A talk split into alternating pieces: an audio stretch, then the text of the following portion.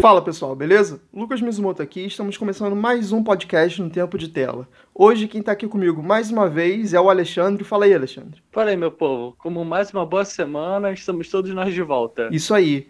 Né? E hoje a gente vai falar de um tema que eu sei que o Alexandre gosta muito e eu também, que é animação. Mais especificamente, a gente vai fazer um debate aqui, que de certa maneira a gente meio que concorda, já, já vou até dar um spoiler, sobre o fato de animações serem um subgênero um pouco preterido, digamos assim, pelas pessoas, né? essa questão do, da animação ser um pouco considerada infantil, né? esse lado assim que vai ser a nossa conversa, né? e a gente vai falar bastante coisa aqui sobre o Oscar, é, animação para além do, do cinema americano e muito mais.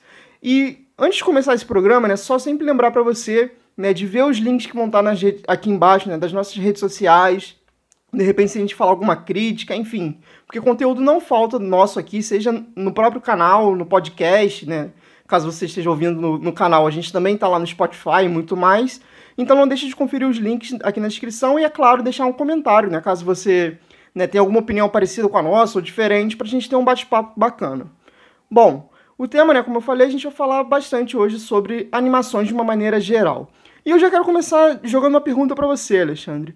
Você acha de fato que a animação tem essa coisa, esse estigma, né, de ser uma visto como algo para crianças, né? De certa maneira ser realmente preterido em relação a outros filmes, né? Uma coisa do tipo animação não é filme, que é uma coisa que a gente ouve muito, principalmente na época que começa a falar de burburinho de Oscar e tal. É, minha gente, historicamente a animação tem uma noção mais infantil. Se a gente for falar em premiação, ela é nunca bem vista sempre se tem o estigma de que o cara que vai lá votar no Oscar, ele não vê a animação. Ele manda lá o neto dele assistir, o filho dele assistir. Ah, ah meu filho, o que, que você achou de tal filme? Ah, eu gostei, então ele vota nesse. Ou aquela coisa, apareceu o Pixar, volta na Pixar. Apareceu o Disney, volta na Disney. E eu tenho certeza que o maluco não assiste. Mas na real, a animação vai muito além dessa noção infantil. Sim, com certeza. Você pensa em animação, você pensa em da Disney, no Pato Donald, no Mickey, ou no Bob Esponja, Meninas Superpoderosas. Mas, cara, tem muita coisa além disso. Muita coisa mesmo. É, cara, eu concordo completamente com você, assim. Realmente tem muito esse estigma. A jogada, a pergunta que eu fiz, né, realmente para concordar. E eu vou até um pouco além, sabe? Mesmo no caso das animações da Pixar, da Disney, que seja, que acaba tendo esse subtema, alguns subtemas mais interessantes, de certa maneira até mais profundos. A gente estava falando até em off, né, que você citou o caso da Pixar, que muita gente elogia pelo fato de conversar com dois públicos, né? É o filme infantil, mas se você é adulto, você consegue pegar outras camadas, que de fato isso acontece muito, pelo menos eu acho. Mas mesmo nesses casos, a gente vê que a galera fica tipo, ah, não, é, tem uma mensagem ali e tal, mas o filme é bonitinho. Sendo que a animação é muito além disso, né? A gente realmente fica muito preso nesse mercado americano. Né, Disney e Pixar, principalmente, DreamWorks também, né, pegando, por exemplo, Shrek, Como Treinar o Seu Dragão e tal. Mas eu acho que realmente tem essa, esse estigma, né, você falou muito bem realmente essa questão do Oscar, que isso já foi falado várias vezes, você pode pegar reportagens né, diversas na internet de uma galera que fala que na hora de votar pro Oscar ele não assiste o filme, ele basicamente pede a opinião para uma criança que esteja na família dele, o que é um absurdo, né? Porque você tem muitas animações boas, de muita qualidade mesmo, que não são não estão sendo vistas e muita gente acaba indo nessa onda, né? Por uma série de motivos. Acho que o principal é realmente esse de considerarem a animação uma coisa infantil, mas eu acho que também tem um pouco do estigma de tipo não considerarem animação, tal qual falam muito com o cinema de herói, não é discussão aqui, mas só para fazer esse paralelo que eu acho que é válido, não considerarem animação como um cinema de verdade, eu diria, né? Filmes de verdade. Isso é verdade. A animação ainda não é bem vista, principalmente pelo fato de não ter atores. Sim, temos os dubladores, que é a parte importante, imprescindível de qualquer animação. Mas eu tenho uma noção que a crítica, principalmente que a gente vai falar em Oscar, ela olha pra animação e fica lá, tá, mas cadê aquele ator que vai chorar, que vai sangrar? Cadê o maluco que vai, emagrecer 30 quilos pra fazer o papel? Isso não existe. Então eu acho que é aí que tá normalmente a crítica. E a animação não é tão importante assim. Você sozinho faz uma animação. Eu acho que é aí que sempre tá o problema. A crítica sempre vai nesse ponto. Uhum. É, eu acho que isso de fato com, é, acaba se alinhando, né, a questão realmente de ter esse estigma de ser algo infantil, com esse fato que você falou de não ter o peso do, da atuação e tudo mais. Eu concordo completamente.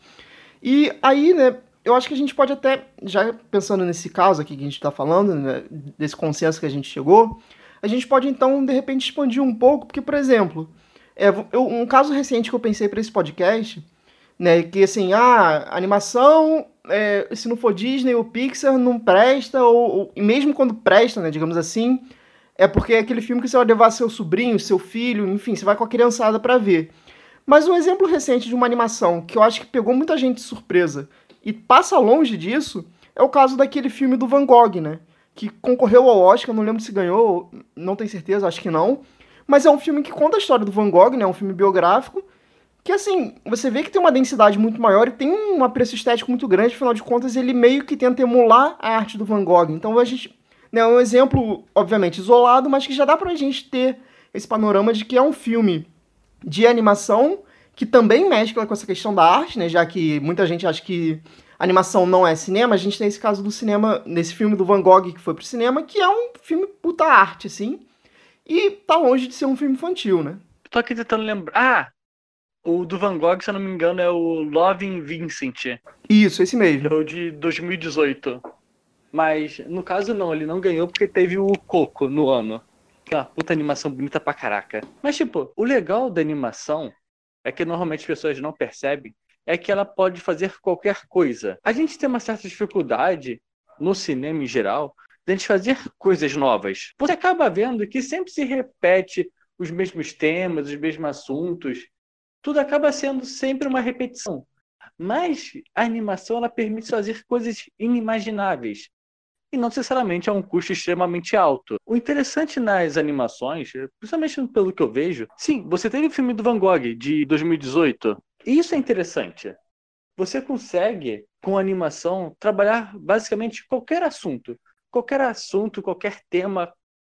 Você pode trabalhar de qualquer forma. A animação, você pode estar pensando aí que ai, é colocar o personagem em 2D ou 3D. Mas não, a animação é muito além dessas técnicas. Você pode fazer animação com bonecos de ventríloco. Você pode fazer isso. Você pode usar qualquer coisa. Quer pegar os seus bonequinhos lá do Power Rangers e fazer uma animação com isso? Você pode. Então você abre o escopo para infinitas possibilidades. E além disso, você não precisa ter muito dinheiro. Você realmente se você for fazer sozinho, você consegue. Mas você vai gastar um puta tempo. Com certeza você vai. Mas você consegue fazer um trabalho solo. E essa, de certa forma, é a liberdade que eu vejo como animação. Cara, eu concordo em partes com você. Eu concordo quando você fala em relação à né, diversidade que a animação permite, né? Afinal de contas, a gente não tem atores, então né, dá para brincar muito mais. Né? Você tem várias técnicas que podem ser utilizadas e tal. Mas eu discordo um pouco quando você fala dessa coisa de poder fazer sozinho e dar certo, pensando basicamente em qualidade. Não estou falando que não tem como. Realmente você pode fazer uma coisa sozinho. Mas provavelmente não vai ter uma qualidade tão boa, a não sei que seja um puta de um gênio. Mas o que eu queria reforçar aqui, até porque eu acho que esse é o grande ponto do porquê eu pensei nesse podcast de hoje, é que assim, a animação ela tem muitos méritos, ela tem é, uma série de questões próprias dela que você citou muito bem agora, mas ao mesmo tempo ela exige muito esforço. Ela precisa, por exemplo, uma boa animação, você tem que ter um bom roteiro, tal qual qualquer outro filme. Você de repente precisa, de repente não, você precisa de um, um bom trabalho de dublagem, né? Pessoas de que realmente consigam emular aquelas emoções que os personagens precisam passar, né? Você precisa aplicar a técnica certa para o filme, por exemplo, Homem-Aranha no Aranha Verso. É um filme que, quando eu olhei o trailer, eu achei muito esquisito, porque eu nunca tinha visto algo daquele jeito. A gente falou isso, inclusive, no, no nosso último programa. Mas foi uma coisa muito bem pensada, muito bem encaixada. Então, né, até a própria questão da direção e tudo mais. Então, acho que realmente, né, o que eu quero levantar aqui, né, para arredondar essa, essa primeira parte, é essa questão de como a animação, né, apesar de ser preterida, apesar de sofrer esses preconceitos que pelo menos eu acho que sofre, né, é um filme como outro qualquer, e para ter um alto patamar de qualidade, precisa de todos os elementos que qualquer outro filme precisa. Então, né, eu acho que a primeira coisa para a gente pensar nessa questão da animação né, e de como ela tem um estigma errado é esse, que você parar a pensar que animação nada mais é do que um filme tal qual qualquer, qualquer outro, que sim, tem as suas qualidades próprias, tem seus pontos próprios, mas ao mesmo tempo ele precisa de todos os méritos que qualquer outro filme teria para ter sucesso e para ser considerado um bom filme. Cara, não tenho como discordar de você. Realmente, a animação é um filme como qualquer outro. Tem que ter o roteiro, tem que ter direção. Você tem diretores que são focados mais em ação, que normalmente vão fazer filmes de ação. E você tem diretores que são focados mais em animação. A Pixar é um ótimo exemplo disso. Toda história é uma história belíssima. Só tem que pegar o cara certo para fazer.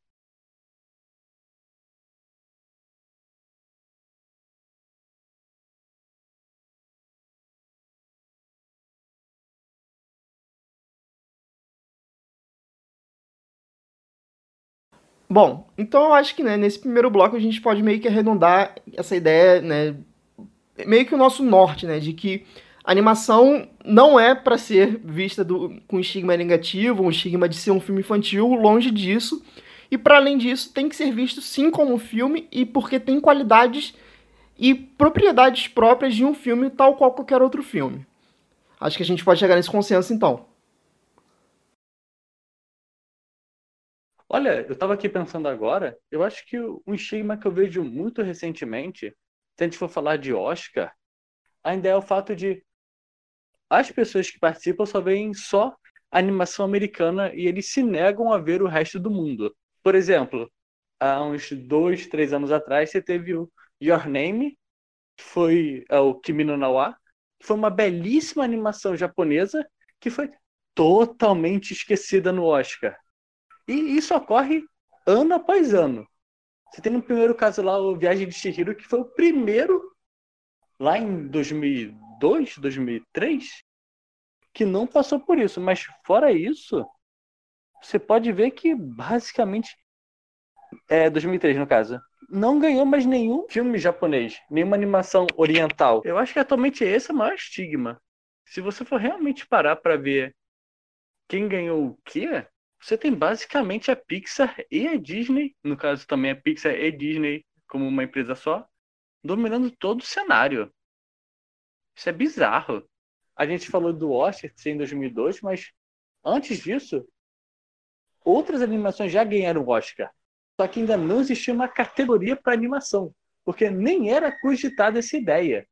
Porque era uma coisa tão rara de se acontecer em premiação. Pô, de 30 e poucos até 2002, são muitos anos. E não existiram só três animações, existiram uma cacetada. Só que, bem, as pessoas meio que ignoram. Quem já teve Oscar em animação antes de existir a categoria foram três filmes. A Branca de Neve, lá na década de 30. Você tem o primeiro Toy Story em 95, 96, sempre a data. E uma cilada de Roger Rabbit. Mas, gente, não existiram só essas três animações durante a década de 30 até 2002. Nossa, com certeza não. Você que foi pequeno na década de 90, você consegue pensar em todos os filmes da Disney. Rei Leão, Pocahontas, todos os filmes estavam aí. Só que nenhum deles chamou atenção. Quer pensar mais antes? Toda era de ouro da Disney, era de prata, tem todos os filmes de princesas, tudo isso é ignorado. Cara, o filme do Mickey, Fantasia, que é um filme incrível, também é totalmente ignorado. É interessante ver como não é que esses filmes não tivessem qualidade. Cara, longe disso. É só que realmente as produtoras, as pessoas, elas não querem olhar para isso, porque isso não era considerado cinema. Ah, cadê o ator A ou B? Eles não estão ali então. Ah, dá nada não. A grande quebra de paradigma é a Branca de Neve. Porque, cara, Veja até hoje em dia, é bonito pra caramba. Todo esforço ali é muito bom. É, cara, eu concordo com você e, e realmente eu ia puxar isso, justamente isso para o segundo bloco, pelo seguinte. É, não só em relação a premiações, porque eu acho que também, né, eu acho que pode ser até um papo para outro podcast que tem muita questão do lobby, né, envolvido na época de premiação, porque a Disney tem muita grana, investe e tal. Mas isso que você falou, eu concordo completamente e eu vou puxar esse gancho para esse segundo bloco, que é o seguinte, é, a, eu acho que a animação já tem esse estigma carregado, né, da infantilidade e tudo mais. Só que, para além disso, para o grande público, digamos assim, a animação, ainda assim, é, né, isso, isso que a gente está falando, mas é a animação americana. assim, não existe outra animação, né? A gente tá, obviamente, aqui focando em cinema, não tô falando de anime de televisão, por exemplo, porque é uma coisa que a gente tem mais difundido. Mas filmes, se não for filme da Pixar, da Disney, da DreamWorks, pouca gente comenta ou fala sobre. E o, e o Kimi no Nawa que você falou é um ótimo exemplo, realmente. E eu vou mais além, cara. É, eu acho que você, você comentou do, da Ghibli, né? Com Viagem de Chihiro que foi realmente uma coisa que quebrou assim paradigmas, digamos assim, porque foi um filme japonês ganhou o Oscar, né, desbancando entre muitas aspas a hegemonia da Disney e da Pixar, desbancando entre aspas, porque foi um filme em sei lá quantos anos aí, né? Mas é assim, a própria Ghibli, você vê toda a relação que ela acaba tendo com o mercado, né, americano, né, todo o lobby que o Tezuka consegue trazer e tudo mais, mas tirando o, os filmes da Ghibli, você pode para pensar, quer dizer, eu pelo menos paro para pensar, que você tem tanta coisa sendo produzida no Japão, né, que aí vale um parênteses aqui, tanto eu quanto o Alexandre, nós somos formados em português e japonês, então a gente tem um certo contato com a cultura japonesa para além da graduação, mas também por realmente gostar antes mesmo disso, né? Mas os filmes japoneses, as animações japonesas são tão ricas, você tem uma variedade tão grande de temas que pouca gente fala, pouca gente comenta. Eu acho, eu tô dando aqui um chute, né? Tem um pouco desse preconceito, mas para além disso, realmente, de como o mercado da animação é fechado para essas três grandes americanas, que você perde muita coisa se você não vai atrás, se você não tem esse interesse, ou então se você está realmente coberto nesse véu de preconceito. E aí eu queria que você falasse um pouco, né? De repente, dar até alguns exemplos de outros estudos além da Ghibli, ou então até outros filmes mesmo, que você lembra assim que vale a pena a gente comentar para realmente abrir os horizontes de quem está ouvindo esse programa. Deixa eu só fazer um comentário. A questão de, do Oscar para animação, ele ocorre desde 2002 até 2019 agora, bem, todo ano agora. O Viagem de Chihiro, ele ganhou em 2013, ele foi o segundo Oscar de animação. Então, nesse momento, ele ainda não estava desbancando exatamente a Disney e a Pixar. Tendo visto que no ano anterior quem ganhou foi o Shrek, que desbancou o Monstros S.A. E no caso de Shihiro, ele desbancou Era do Gelo, Lilo Stitch, é, Planeta Tesouro e, se eu não me engano, o filme lá do cavalo Spirit. E durante todo esse tempo, você tem um total de nove filmes japoneses, da Ghibli principalmente, se eu não me engano, não, não são todos, mas nove no total, que participaram e apenas um ganhou. Não estou falando que ganhou por foi merecido ou não merecido. Mas é realmente muito estranho se você for parar para ver os anos, basicamente todo ano sempre vai ter um filme da Disney, um filme da Pixar e a cada dois anos um filme oriental. E nunca é o oriental que ganha. E fica sempre nessa nessa batata. E se você for ampliar ainda mais o escopo, você não tem basicamente filmes de outras origens. Às vezes você tem um filme francês, um filme inglês, um filme brasileiro. Mas, na real, fica basicamente entre os Estados Unidos. É basicamente filme dos Estados Unidos e às vezes entra um pai. E às vezes entra um filme de outra nacionalidade. O que é extremamente triste. Só você pensar, o Oscar desse ano foi Homem-Aranha no Aranha Verso, americano, Os Incríveis 2, americano, é, Ralph Quebrando a Internet também. Ilha dos Cachorros, americano também, que foi do Wes Anderson. E o Mirai, Mirai no Mirai, que foi o japonês. Se você pensar no ano passado, teve Coco, é, Boys Baby, que é o Poderoso Chefinho, o Love Vincent, são todos americanos. Ah, ainda teve dos Neandertais também, que é americano. E você teve um que foi canadense barra irlandês, que é o Brad Wine. Eu não sei como é que chegou aqui. Ganha-pão? Chegou aqui em português? Eu não lembro o nome. Não, não, não foi, Brad... não foi Ganha-pão, não. Nossa, n... nem sei se saiu, se se estreou aqui, pra falar a verdade.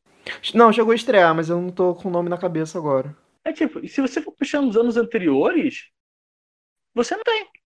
Talvez 2016 seja o mais variado, porque foi o, foi o ano que você teve é, Caraca, o Inside Out, como é que se chama esse aqui em português? Divertidamente. Isso, Divertidamente. Você teve O Menino Mundo, que foi brasileiro.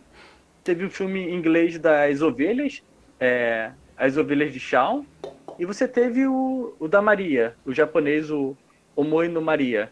Ainda teve o Anomalise, que foi outro americano. Então foi assim, dois americanos, um brasileiro, um japonês e um inglês. Mas fora isso, é sempre hegemonia é sempre hegemonia americana. Então, pô, para quem exatamente é esse Oscar? Eu fico pensando nisso, eu fico sempre eu fico pensando nisso e sempre lembro da, da parada Miss Universo. Pô, é Miss Universo, mas só tem só a gente da Terra.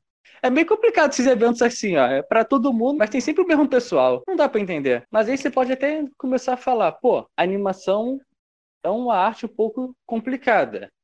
Sim, para fazer cinema, atualmente, principalmente, você não precisa de muita coisa. Você com o celular consegue fazer. Você pega um celular, pega uns estudantes e faz um filme. Agora, animação, você tem que ter investimento. Eu falei que é super simples, e é. Eu posso realmente pegar meu celular e fazer um slow motion, um stop motion, fazer ceninha por ceninha. Mas se eu quiser fazer algo além, quero fazer em 3G, haja um computador para fazer isso. Haja tempo para renderizar. É complicado, é complicado. Eu até entendo porque só tem, em sua maioria, filmes americanos. Mesmo me achando meio triste isso. Mas é realmente complicado. Quando a gente pensa em animações fora Ghibli e o cinema americano, se você for fa falar realmente de cinema, de animação para cinema, eu não consigo pensar em muita coisa. Eu realmente só consigo pensar nos outros concorrentes ao Oscar. E se eu for falar de animações infantis, aí o leque se abre. Você tem desde Marcha e o Urso, que é uma animação russa. Você tem o Ladybug, que é francesa. Se eu não me engano, tem uma animação também que era para em sinais de surdo e mudo, que agora eu não lembro o nome. Se não me engano, ela tá no YouTube, que é de contos. Mas realmente, eu não consigo pensar em muita coisa. Estou dizendo que não existe? Não. Estou dizendo que eu não conheço. Cara, então, aí eu vou eu vou puxar um gancho aqui então para ver se refresca a sua memória para ajudar nessa questão, né, focando novamente que eu, né, que eu puxei o assunto pensando na animação japonesa, no caso cinema, né, de animação japonesa, né, no caso filmes, filmes de fato, né? Eu participei de um programa há algum tempo, né, lá no canal Claquete do Pedro Amaro, que ele me chamou para falar sobre filmes subestimados. E aí, né, eu meio que dei uma roubada na brincadeira lá, e eu não falei de filmes subestimados, eu falei de diretor subestimado e, e aí acabei falando de uma série de filmes desse diretor. E eu falei do Satoshi Kon, que é um cara que é um cara que assim, é, você pensa em filmes né, de animação japonesa, é basicamente Ghibli. Só que, cara, a obra de Satoshi Kon é um negócio assim sensacional. O maluco fez Páprica, fez Perfect Blue, sabe? Ele, ele fez uma porrada de filme que é muito bom e que, de certa maneira, né, influenciou filmes que você tem grande sucesso. Por exemplo, Páprica se você vier a origem, o filme lá com Leonardo DiCaprio, amigo, é Páprica, tá? Só só pra te avisar, porque saiu de Páprica basicamente aquele conceito.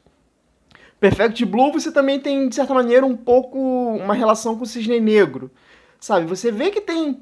São filmes, assim, de animação muito bons, de muito conteúdo, histórias muito densas, que muita gente não fala, de repente, por esse preconceito, né? De não falar de filmes que não sejam né, desse bolo americano ou Ghibli e que tem, assim, muito a te oferecer, muito a te acrescentar.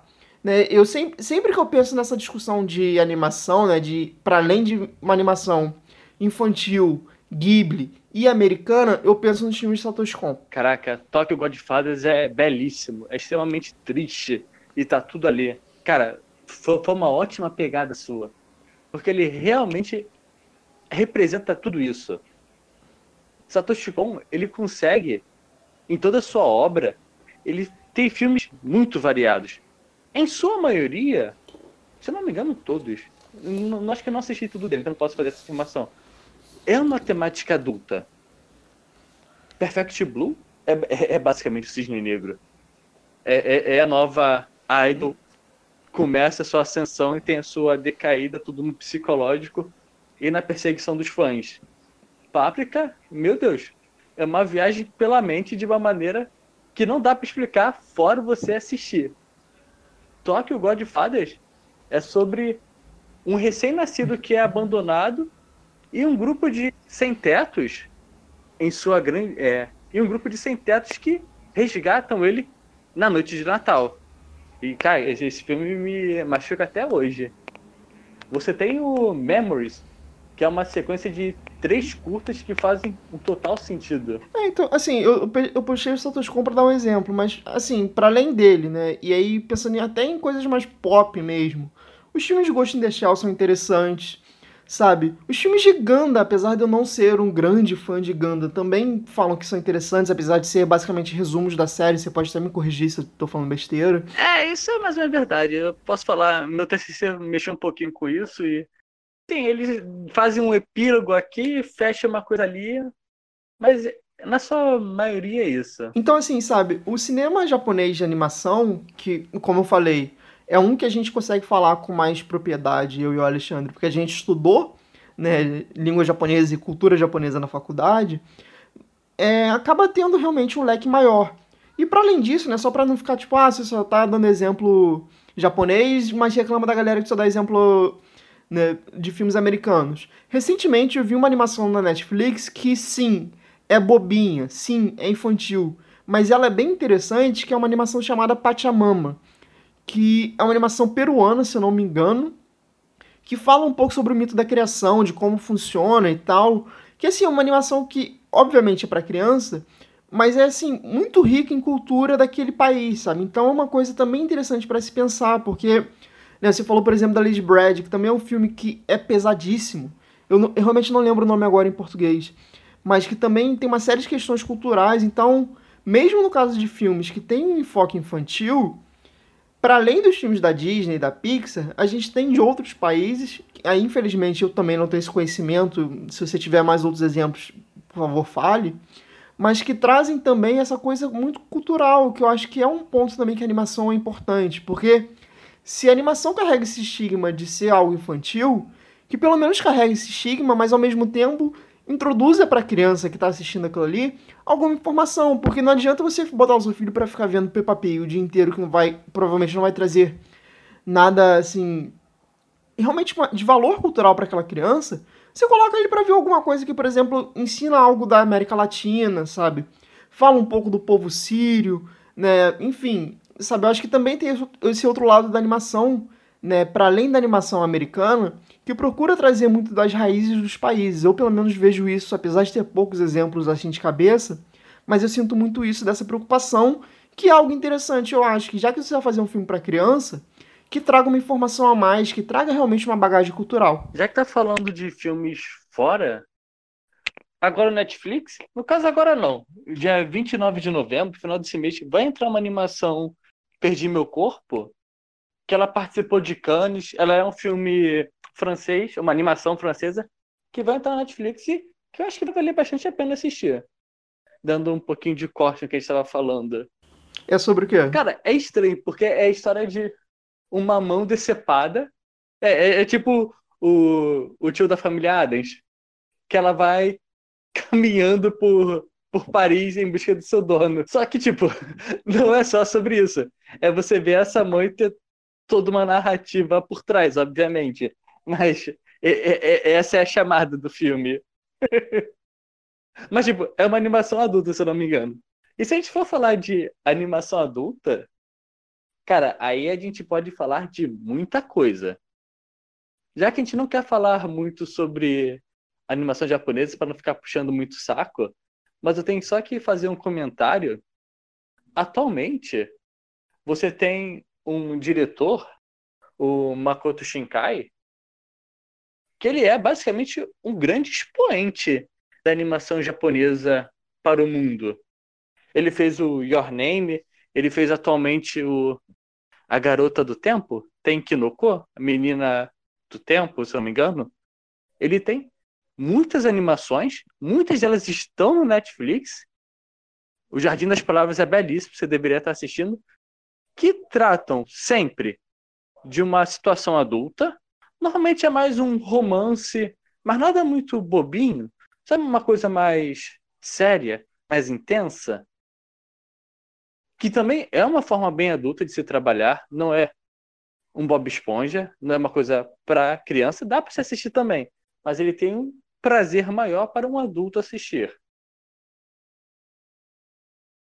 E se eu continuar falando, vou falar de todos os diretores que eu conheço do Japão e eu é, acho que a gente vai ter que mudar o nome desse cast. A gente vai ter mais exemplos japoneses, de fato, mas eu acho que, de certa maneira, isso que a gente está conversando, né, esses exemplos para além, né, embora eu tenha trago poucos de outros países, é, eu acho que dialoga muito com isso, né, de quebrar esse estigma dos filmes, né, dos filmes de animação, vou começar até a chamar assim agora no, nesse podcast, né, que esses filmes de animação, eles não são só né, americanos. Pelo contrário, você tem uma gama muito maior e as pessoas deveriam abrir os olhos para isso. E já aproveitando o seu, seu gancho aí que você falou, né, da questão de filmes adultos, né, eu acho que a gente pode então encaminhar até para um terceiro bloco, né, já que a gente, né, o primeiro bloco era para estabelecer essa questão de como a animação tem o seu valor e tem suas características como filme devem ser respeitadas e devem ser vistos como filme, né, não, não uma coisa marginalizada né, esse segundo bloco a gente falou agora, né, um pouco para além da animação americana, e eu acho que a gente pode encerrar esse programa pensando em, no caso das animações, é, que não tem necessariamente esse estigma de ser um filme infantil, né, porque eu sinto que muita gente se afasta desse, desse tipo de filme, né, das animações, pensando, tipo, ah, não vou ver animação porque é filme de criança. Inclusive, eu vejo muita gente falando que, tipo, ah, eu só vejo animação se for dublado porque filme, é, coisa infantil tem que ver dublado. Sendo que, cara, você tem uma série de filmes né, de animação que tem temáticas adultas, filmes muito pesados, filmes muito violentos, inclusive. E a galera fica nessa, tipo, ah, não, não tem nada a ver, sabe? Tipo, animação é só Disney e Pixar. Então, acho que a gente pode fechar esse terceiro bloco agora, né? Iniciar e fechar o podcast. Pensando nesses exemplos de animações né, que não são infantis, pelo contrário, e realmente para expandir né, a mente de quem está ouvindo a gente, para tipo, porra, eu gosto tanto, sei lá, de filme de ação, de tiro, porrada e bomba, e nunca tinha parado para pensar que tem esse filme aqui de animação que de repente podia estar tá assistindo e curtindo muito.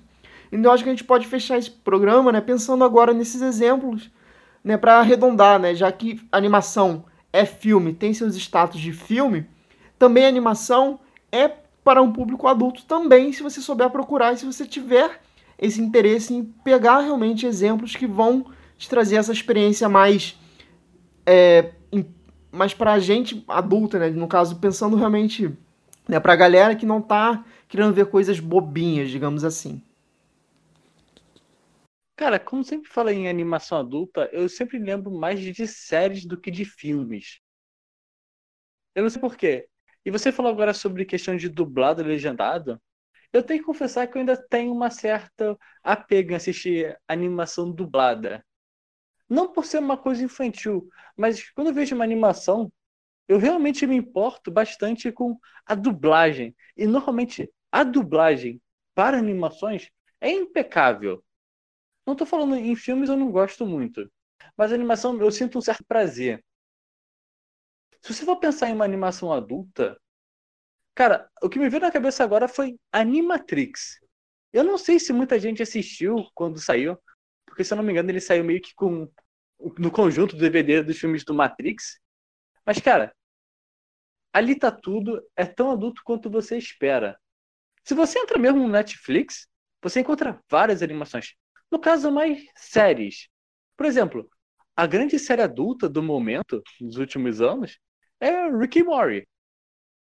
Cara, ali não tem nada de criança. Por favor, não deixe seus filhos assistirem aquilo. Seriamente. Você tem.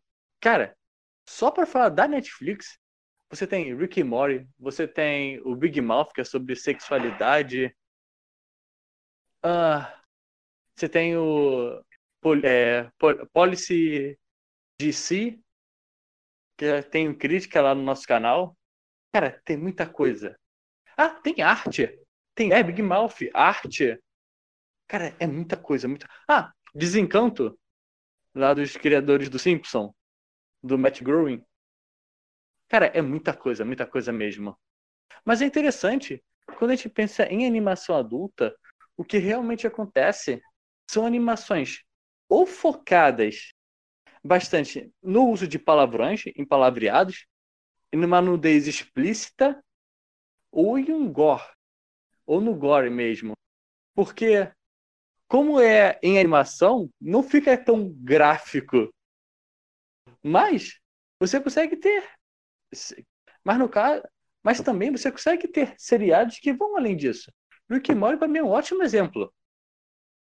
Você tem gore, você tem um palavreado extremamente sujo, é um palavrão a cada duas palavras, você tem uma nudez, você tem todos os tipos de situações, mas além disso, você tem uma subtrama muito profunda, que é profunda pra caraca.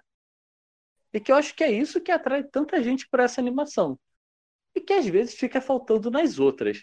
Não sei se você. Não sei se você, Lucas, já teve essa oportunidade de assistir Rick and Morty para falar um pouquinho mais. Cara, não, na real eu não curto muito essa, essas séries, mas não é nem uma questão de qualidade não, é porque eu não tenho muito tempo para ver. Já me falaram bem e tal, mas eu nunca consegui ver. Um outro caso que eu ia falar, apesar de fugir um pouco desse lance de ser, né, que eu tinha falado da gente pensar em animações azul, adultas, eu vou falar um exemplo que não é animação adulta, mas acho que também tem muito para acrescentar, né, para não ficar também só no, nessa coisa tipo, ah, animação de criança não presta, digamos assim, embora não seja isso que eu queira falar aqui, longe disso, tá, gente? Mas, por exemplo, Steven Universe, eu acho que é uma série, apesar de ter visto muito pouco, que é muito rica e é, e é muito daquela coisa que eu falei de antes, né? Tipo, se você vai botar seu filho para ver um desenho, coloca alguma coisa que realmente traga uma bagagem cultural, que realmente consiga né, fazer a criança também refletir, porque, cara, criança não é burra, gente. Criança, ela tem né, todas as suas questões, ela, ela tem seus, seus pensamentos e tudo mais. E tem alguma série que estimule ela de maneira positiva, é muito bom. E assim, o pouco que eu vi de Steven Universe, me parece ter isso, né, e acaba sendo um pouco diálogo com aquela coisa que a gente falou lá no início da, dos filmes Pixar, né, que tem a história para criança e as subcamadas que quanto mais velho você for ficando, você vai conseguir ver, né? E eu acho que Steven Universe é um bom exemplo para isso. Mas, se você quiser falar um pouco depois de Steven Universe também, fala também. Mas eu queria. Tá. Mas, é, pensando né, em agora exemplos mais adultos, que foi minha proposta inicial, eu queria falar, por exemplo, de Akira, que é uma puta de uma ficção científica muito boa. Apesar do mangá eu considerar melhor, o filme também tem uma coisa muito rica ali. Você tem um cenário cyberpunk muito maneiro sendo desenvolvido e tal. Né? Os filmes Satoshi Kon, que a gente já falou um pouco, também entram nesse balaio. É, eu acho que também a gente pode considerar Ghost in the Shell né, nesse grupo. E aliás, gente, se você viu o filme com a Scarlett Johansson, esquece aquilo ali, que aquele filme ali não é bom. Ghost in the Shell é muito legal, mas se você for ver as animações, dá um banho nesse filme da Scarlett Johansson. Assim, só para dar alguns exemplos. Mas se você quiser já falar então do Steven Universe enquanto eu penso em mais outros. Bem, antes de eu falar sobre Steven Universe, deixa eu fazer só um complemento sobre Ghost in the Shell. Realmente, se você viu o filme da Scarlett Johansson, cara, abandona isso que Ghost in the Shell não é sobre isso. Ghost in the Shell, tanto no seu mangá, na sua obra original, quanto nas suas dezenas de animações, porque na real você tem três filmes principais. Não, dois filmes principais, você tem duas animações de 26 episódios, que é o SEC, é o Standalone Complex. São duas temporadas. Você tem um filme dessa temporada, você tem as animações do Arissa, que é uma outra versão também. Você tem um filme do Arissa. Você tem muita coisa. E realmente, o filme ele pega que ela trabalha realmente para unidade 9, sim. Mas a animação, a obra, não é sobre uma corporação do mal que fez algo proibido. Não. O Ghost in the Shell, na sua base, é falar, é discutir o que é ser humano em um futuro talvez não tão distante assim, aonde você já começa a ter desenvolvimentos próteses no seu corpo. Ah, atualmente a pessoa pode perder um membro, uma perna e colocar uma prótese. Você pode perder um braço e já estão se desenvolvendo próteses melhores. Mas e no futuro quando talvez o seu cérebro não seja necessariamente orgânico? Em que momento você perde essa noção de humano e vira algo além, no caso, um, um androide. E Ghost in the Shell é sobre isso, é sobre aonde está a alma humana nesse mundo onde não necessariamente todo mundo é 100% humano, ou ainda é humano. E cara, abre discussões magníficas, tanto no mangá quanto em qualquer animação que você assistir sobre. E bem, se a gente for falar de Akira, bem, era nas Olimpíadas de Tóquio. Quem sabe ano que vem não aconteceu um Akira? Vamos lá. Não vamos torcer para isso, porque ele é muito bom. Mas se surgir já uma moto, quem sabe, né? Já, já, já é 10 de 10. Agora eu posso, agora eu posso falar sobre Steve Universe. E nossa, que, que mico não ter lembrado disso. Rebecca, Rebecca Sugar, ela é uma escritora impressionante. Ela começou trabalhando lá em Hora de Aventura. Se não me engano, ela não era uma das principais, mas ela compunha a maior parte das músicas. E quando ela ganhou o aval da Cartoon para fazer o Steven, cara, ali você vê o que é uma animação voltada para um público infantil e para um público adulto. Talvez você nunca tenha ouvido falar, mas Steven conta a história de Steve, obviamente, que é uma criancinha que é um humano, mas é também um híbrido de um humano com uma gem, que são uma raça alienígena de gemas, de pedras preciosas. E ali você tem toda uma história, tanto em sua trama principal, que é vendo o Steve resolvendo os problemas da mãe dele, que não existe mais, porque ela era líder de uma revolução contra o Império das Gems, e ele tem que resolver milhares de problemas que, teoricamente, ela causou e que ele não tem nada a ver, de uma pessoa que ele nunca conheceu e nunca vai conhecer, e é complicado. Mas, além disso, você tem todas as tramas e subtramas sobre o que é o amor, sobre o que é respeito, como a gente se resolve os problemas, sobre união, companheirismo, sobre aceitação, preconceito, amor. Tá tudo ali envolto em um episódio de 10 minutos que de vez em quando tem uma música que é super emocionante e que vale muito a pena assistir. E atualmente teve um filme que saiu pelo Netflix. E atualmente teve um filme.